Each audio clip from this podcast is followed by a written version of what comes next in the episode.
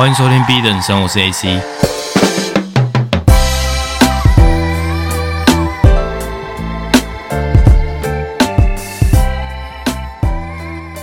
过去一个礼拜，慢慢的把前面几个集数的片段剪成短影音，然后放到 Instagram 上面的 Reels。那其实我原先对整个 Podcast 这件事情的期待没有到很高。就想说，最近因为慢慢的办了一些活动，然后大家的反馈都还不错，就想说还是稍微触及一下具有同样概念、同样想要精进自己的人。那最初其实我是没有想要很大规模的去做这样的宣传啦，但是最近也是真的反思了一下，然后就想说，哎，我做这个节目的初衷是什么？不就是想要认识跟我一样，就想法比较跳脱、比较反常的人嘛？然后我。渐渐的，在几次的自媒体的曝光啊，还有之前办的一些活动，发现确实在一些世界的各个角落是有这样的人存在的。那也刚好有这样子的机会，透过这个平台可以跟大家去接触嘛。那这几次的实体读书会的结果也都算是在意料之外嘛。然后听众的反馈都是觉得说。这个过程是可以帮助他们，无论在职涯上啊，或者说在生活上有一些小小的解惑，所以才会慢慢开始在社群平台经营上有一些不一样的动作。那我也真的是透过这次才体会到 Reels 的强大演算法。我一直以来在我的本账号都在拍影片嘛，都是跟自我成长啊、健身相关的影片，但是那观看次数。其实也不会到太差，但是要跟我 Straight B B 人生的这个影片触及跟曝光，还有观看次数来讲，是真的差很多。我关于自律的那个主题，竟然在两个礼拜内有超过十万个观看，那我在一周内就突破一千个粉丝。现在录节目的同时，已经超过两千了。不过我看了一下后台数据，确实整体的平均播放量跟整个收听次数都有拉高很多啦。但是我还是不知道为什么大家好像都是用 Spotify 来听的关系吧。我去 Apple Podcast 后台看听我节目的人有七十八 percent 的人有追踪，那还有二十二 percent 的人是听了节目，但是还没有按下追踪的。所以在这边也呼吁大家，就是如果真的觉得这个东西是有帮助的，那身边肯定也是有需要这样内容的人嘛，那就默默分享到你自己的社群平台啊。现在是很欢迎这么做。那就像我节目一开始讲的嘛，我最初想要做这件事情，就是单纯想要认识很厉害的人。那我觉得透过这个管道，我可以慢慢的发现，原来世界真的各个角落都有像我一样在重新定义自己的价值，然后尽可能去用自己影响力触及到别人的这种人吧。那当然不是说我在做的事情就是我要去启发别人还是怎样干，也不是说自己已经到很理想的一个境界了。其实还差很远啦，只是一路走来有一个同样的信念的人跟你一起走的话，真的是会比较多收获吧。那其实我一直来也都跟身边的人讲说，哦，你有在听我节目吗？我其实不希望你听到这个节目，因为我讲的东西有时候很真实，它真实到很不讨喜。那没有人想要听实话嘛？你会发现说。那种在人生上有非常多成就，那种已经达到了很理想的社会地位的人，或者说他们在世界上的追求已经是有非常多成绩的这样的人，他其实是拥抱现实的。他有时候会抛开这个社会原本去框架给他的一些谎言。我是觉得，如果你看事情可以再挖得更深一点，你会看到其他人看不到的东西。那你如果真的不小心听到我的节目了，然后还真的觉得有帮助，那还请你按下追踪，然后偷偷的分享给你觉得需要的人。好，那这期节目上架时间应该会是一月七号嘛？那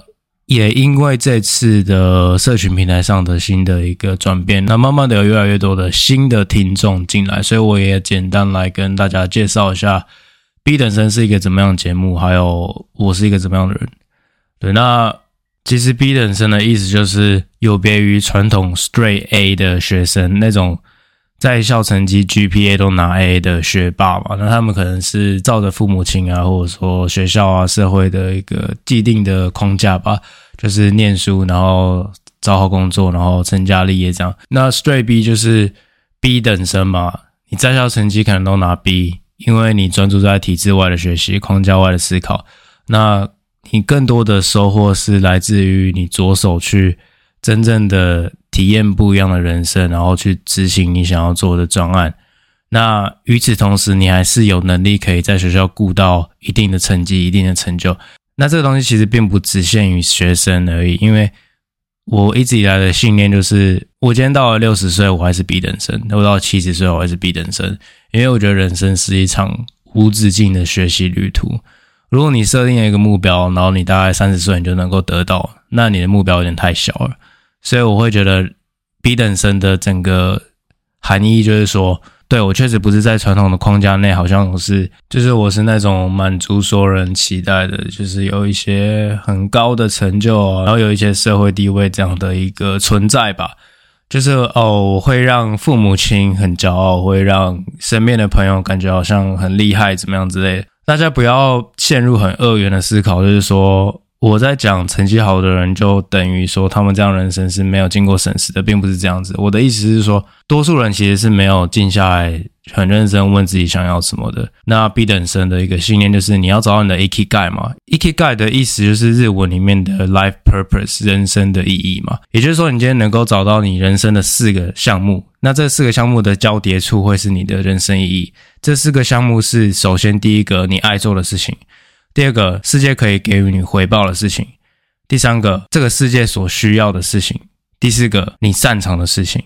也就是说，这个四个东西，如果你能够把你的技能、兴趣还有热情做一个完整的结合，然后与此同时，世界还能够得到收获，然后因此还给你回报。也就是说，你做你喜欢做的事情，你你在实现你的热情，你在构筑你的愿景的同时，这个世界还可以相对应的给你金钱。作为一个回报，因为我个人是认为这个世界是很公平的，在某种程度、某种角度上，就是你给予它什么价值，它就会很相对应的给你一个标签，然后这个标签就是一个 price tag，就是你去 Zara、你去 Uniqlo 买衣服的时候，它上面会有一个标签说这件衣服一千四百九十块。那人也是一样，人会有一个 price tag，只是这个 price tag 是。你要先有价值，你今天不能说你是一个磅数很低，然后还有一点泛红的那种白素体，就是那种穿了很透，奶头会若隐若现那种，然后你整个料子大概只值二九九的价格，还不见得会有人买，但是你却期待这个市场给你一二九九的 price tag，你期待说你卖出去的价格是一二九九，这完全不会合理嘛？因为这个世界就是很单纯、很公平，在。价值对应的层面来探讨的话，就是这样子。当你今天能够赋予这个世界价值，它就会相对应的给你一个价格。那这个价格很多时候它就是你的身价嘛。所以我只是希望透过这个节目让大家去重新思考说：诶，你的热情是什么？那你擅长什么？然后什么样的东西是这个世界可以给你回报的？那当你梳理完这样的想法之后，你一定会得出一个答案。因为像我自己就是这样子。我过去在几间顾问公司待的时候，我不见得有受到上司的重用嘛。那呃，也不是说干自己往脸上贴金，说自己真的很厉害怎么样，只是。有时候你自己的能力不见得对应到企业上它的一些缺口嘛，但是如果你真的是有足够的实力的，我前面也一再讲，你把自己经营成一间公司，那你会懂得做一些公关，你懂得做一些行销的话，那市场重视你绝对会胜于企业重视你。也就是说，今天可能会有多家的品牌、多家的企业想要找你合作，因为你就是有能力的人。这是我一再贯彻始终相信的一个东西吧。那也具体的实践在我自己身上，所以我希望透过这样的平台，就是告诉大家说，其实你是可以做你自己的。当然不是在外面那种很鸡汤打鸡血说干做自己、做自己、做自己，什么 Stay You Be You 什么，也不是这样子的一个概念，单纯就是。你不要被这个社会的太多框架所绑住，就这么单纯而已。这是我希望透过这个平台可以去宣扬，甚至说传递的一个讯息吧。那至于我是谁呢？我叫做 Adam，那大家都叫我 AC，这也是为什么我频道一开始会叫做 AC，这是我朋友称呼我的方式啊。那如果真的有遇到我，就用你习惯叫我的方式都可以。那基本上我现在就是一个自由接案者，然后我在帮多家的新创品牌做商业管理跟一些行销品牌的一些创作等等的。那再来就是我也有在当自由接案的讲师，有些单位可能会去找我讲一些斜杠的主题或者是自媒体创作相关的内容。那与此同时，我有在经营一个自己的工作室。那我们这个共享空间其实。内容服务也非常广，有在关注我社群，一定都知道。那我其实就不要再花太多时间讲，我们马上进入正题嘛。因为今天主要是想要从我出国踢足球的一个经验，告诉大家说为什么创新思考这件事情，还有批判思考这件事情是非常必要的。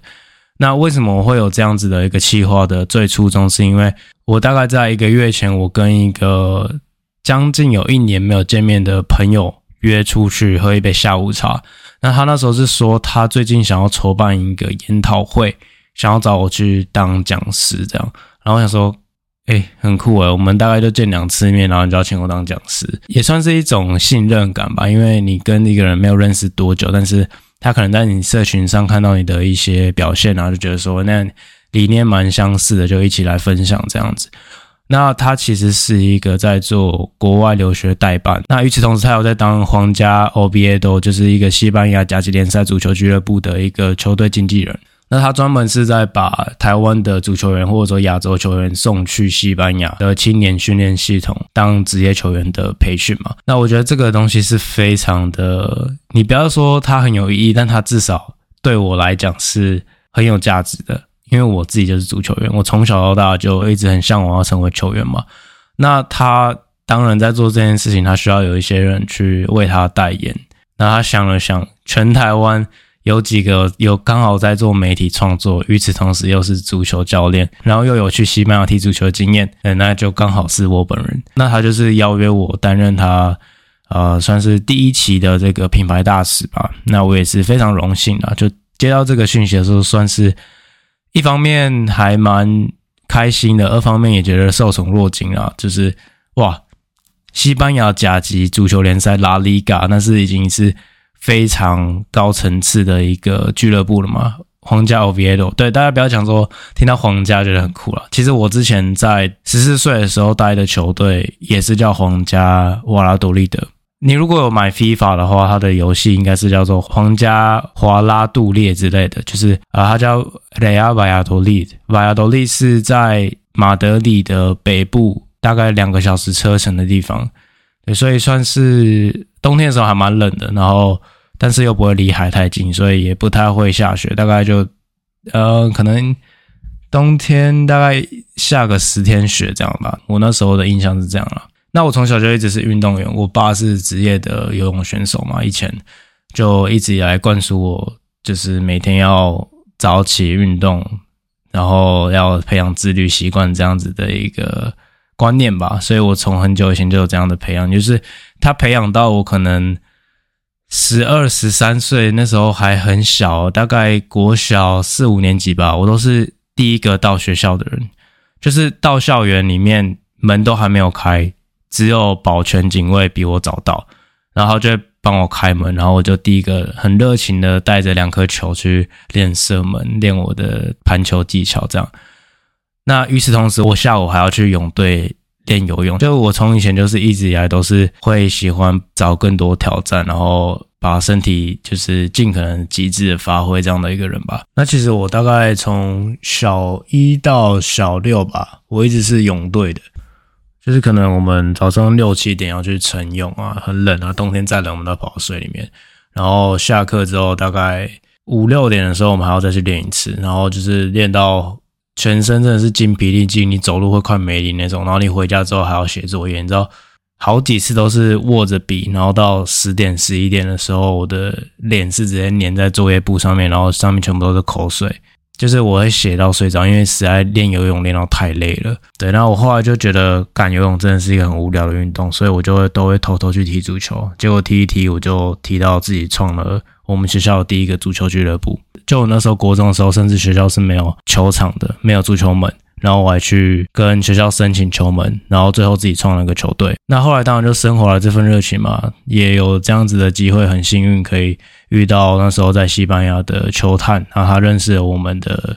俱乐部的教练，然后就来找一些比较有潜力的球员，然后刚好就是有被这位球探选中，然后就开启了这样子的一个很中二，但是。算是十四岁的一个小男生去追寻梦想的一个旅途吧。那其实我当时去瓦拉杜利德的时候，他还在乙级的联赛，就他有时候是升降嘛，有时候他踢得好，可能去甲级，然后有时候踢不好，就会降到乙级这样。但是我那时候对他印象就是他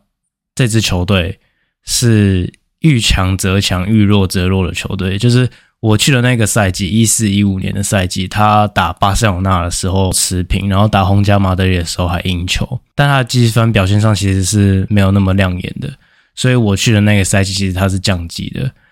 那我离开之后，他又升到甲级，就蛮可惜的。不然我其实是可以看甲级的联赛的现场比赛这样。好，anyways，反正呃，我那时候去的那支球队就叫做皇家瓦拉多伊德。我们刚刚讲嘛，其实西班牙很多球队都叫做皇家，它是 Real，Real 的意思就是 Royal 啦，就是英文的皇家的意思。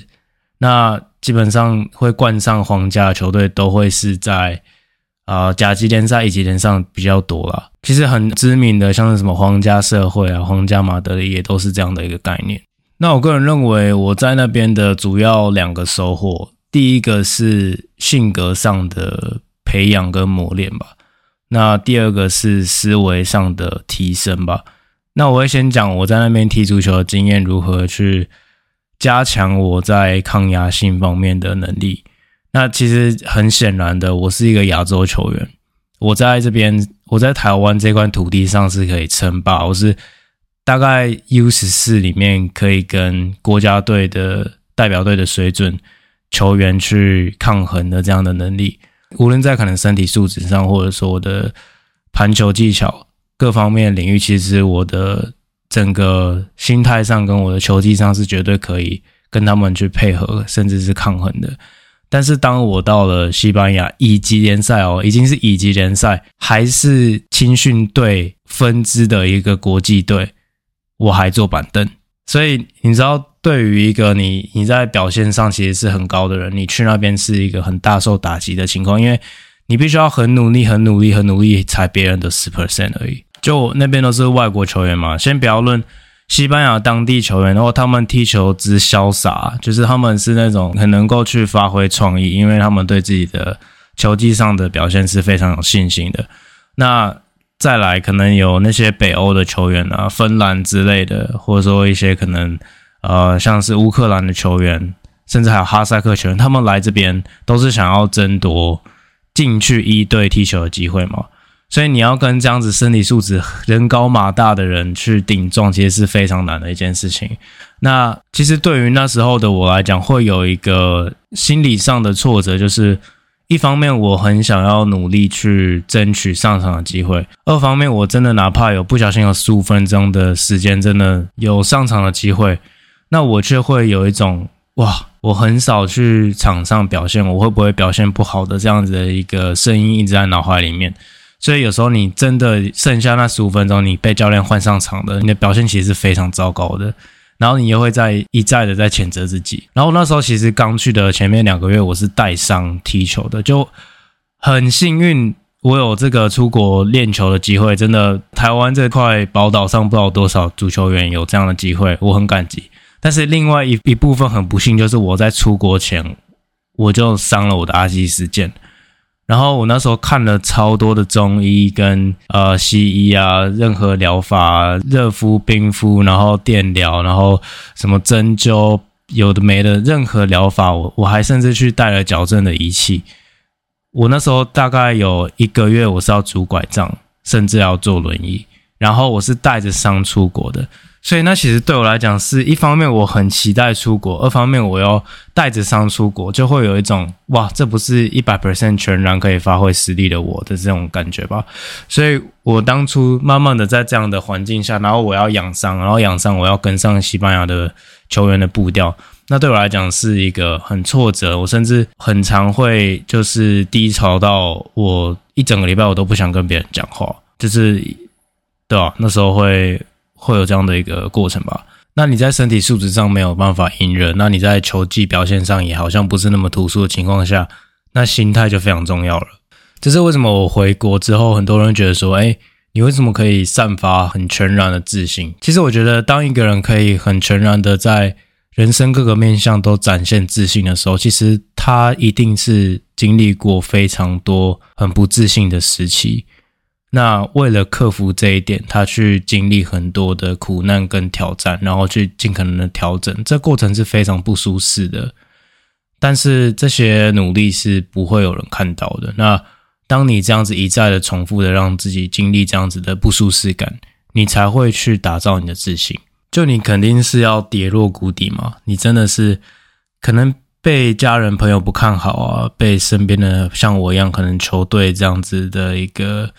呃球技上的碾压吧。那你不断的自我怀疑，但与此同时，你心里面又有一个声音，你要知道的是。你内心有负面的声音，可以让你变得很不健康、很有毒害的那种感觉的话，那与此同时，其实它也有能力变成是很健康、很有能量的一个状态。那意思就是说，你今天用用负面的词语去告诉自己，你是一个很糟糕的人，那久而久之，你就真的会变得很糟糕的人。那假如说你每次有一个负面的词句，你用一个正面的方式去翻转它，那自然而然的久了，你一直告诉自己。也许我现在还不够好，但是我会更努力，让自己变更好。我不再打鸡血，我不再像鸡汤书里面跟你说，嗯、你很好，你做你自己，怎么样？傻小的，不知道跟你讲这些东西。我是要跟你说，如果你用一个正面的心态去告诉自己，你不用，你不用很张扬的跟告诉身边的人，但是你就是跟自己对话就好了。那久而久之，你会慢慢的看到一个不一样的自己。这是我个人认为在心态上的培养吧。你要。经历很低的低潮，然后 bounce back，你才会变成一个很有自信的人吧。那最后就是也想要讲一下思维上的培养。其实他们上课很自由，九点上课，然后两点就放学了，所以真正上学的时间很少。对，那我觉得不知道为什么台湾人就很喜欢他妈。上课就要从早上七点到学校，然后读书读书读书读到中间十二点午休，然后午休完之后再下午继续念书上课上到五点，然后五点之后下课还要去补习班补到八点，然后补习班八点下课，有的比较疯狂一点还要再去上一些才艺班等等，然后把小小孩子操到可能就是你知道弄到很累，然后很讨厌念书这样。但是国外不是这样，国外上课时间很少，然后每个学生都很多在其中学习。这是我得到的一个还蛮大的收获吧。其实足球的训练也是一样啊，在台湾最好的足球的高中，我就不说明是哪一个高中了。但是这些顶尖球队的训练，他们是早上练两个小时，下午再练两个小时，也就是说一天练四个小时。然后你知道台湾的太阳特别毒，然后每个球员都晒得跟黑炭一样。那我是不知道他们对足球热情有没有因此而消减啊？但是你看台湾有足球联盟吗？台湾在。各项运动赛事上的发展有很好吗？可能现在篮球会稍微起来一点，棒球还 OK，但是足球表现上，在我在这个生态上面观察是没有的嘛。所以你要用很高压、很长时间的方式去培养，还是你要在短时间内很创新、很快乐、很舒适的去体验这个运动？那与此同时，你有更多的创造力，会不会其实球员的发展是更有潜力、更有可能性的呢？这我画一个问号吧。那我在当地的学校，其实大概在十二点的时候，他们会有一个很类似我们的 lunch break，但是不是说大家就可能一起推餐车，然后吃饭，然后午休睡觉熄灯，没有人可以爬起来这样。没有，我们那时候超自由的，就是我们的十二点的 lunch break 是怕你肚子饿，你可以出校门去外面的商场买好吃的东西。也就是说，我们会有一个下课是三十分钟的。然后这个三十分钟，你可以尽可能去出校门。你要抽烟，你要呼麻，你要干什么都可以。你要去厕所跟你女朋友亲热之类的，学校应该都不会管你。至少我看到是这样。那我觉得蛮有趣，就是你可以出校门，然后穿便服嘛，所以你基本上就是师长跟学生之间是没有那个界限在的。所以这也带到，就是我觉得在那边老师就像朋友一样，真的，他们不会说哦很恭敬的，像台湾或者亚洲文化说。什么什么什么老师你好，什么什么什么教练你好。我以前会因为这样子，就是我从西班牙回来之后，我讲我讲话就比较，可能我会把大家都当朋友，但是我没有恶意，但是别人会觉得你失去了一层尊重的、尊敬的那个感觉。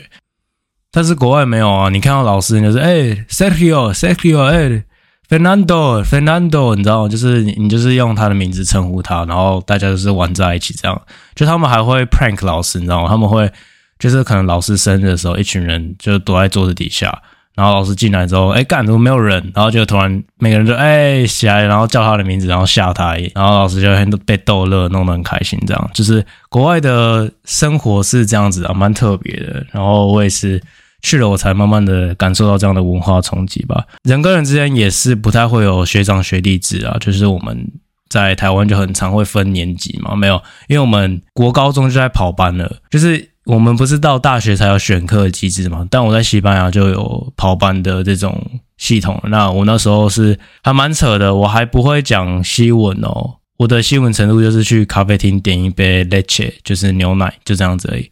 那我竟然在前面两周我选了法文课，所以我等于用我听不懂的西文学我更听不懂的法文，然后就这样上了两周之后，突然那个训导主任来我们班上敲门，是阿蛋阿蛋，他就开敲门阿蛋，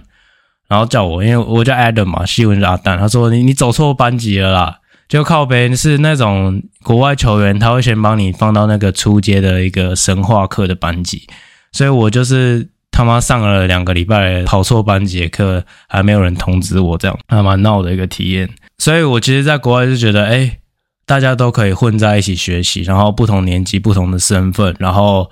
你可以呃认识不一样的人，然后学习的领域也不会像是台湾这样国音宿舍制，就是课表都帮你抄好嘛。所以这可能是为什么我会用一个比较创新的视角去看待人生，因为当你能够诶同时踢足球，你的主要身份其实是球员，然后你的副业是学生。你从很小就有这种观念，你就会觉得说，哎，那你长大之后，为什么你要受既定的体制所限制呢？所以最后我也是希望跟大家讲说，你如果觉得你自己是一个很叛逆的人，无所谓，因为我出国发现，当一个叛逆的人，当一个不一样的人，其实是一件蛮酷的事情。那当身边的人，你的师长、你的父母亲、你的朋友在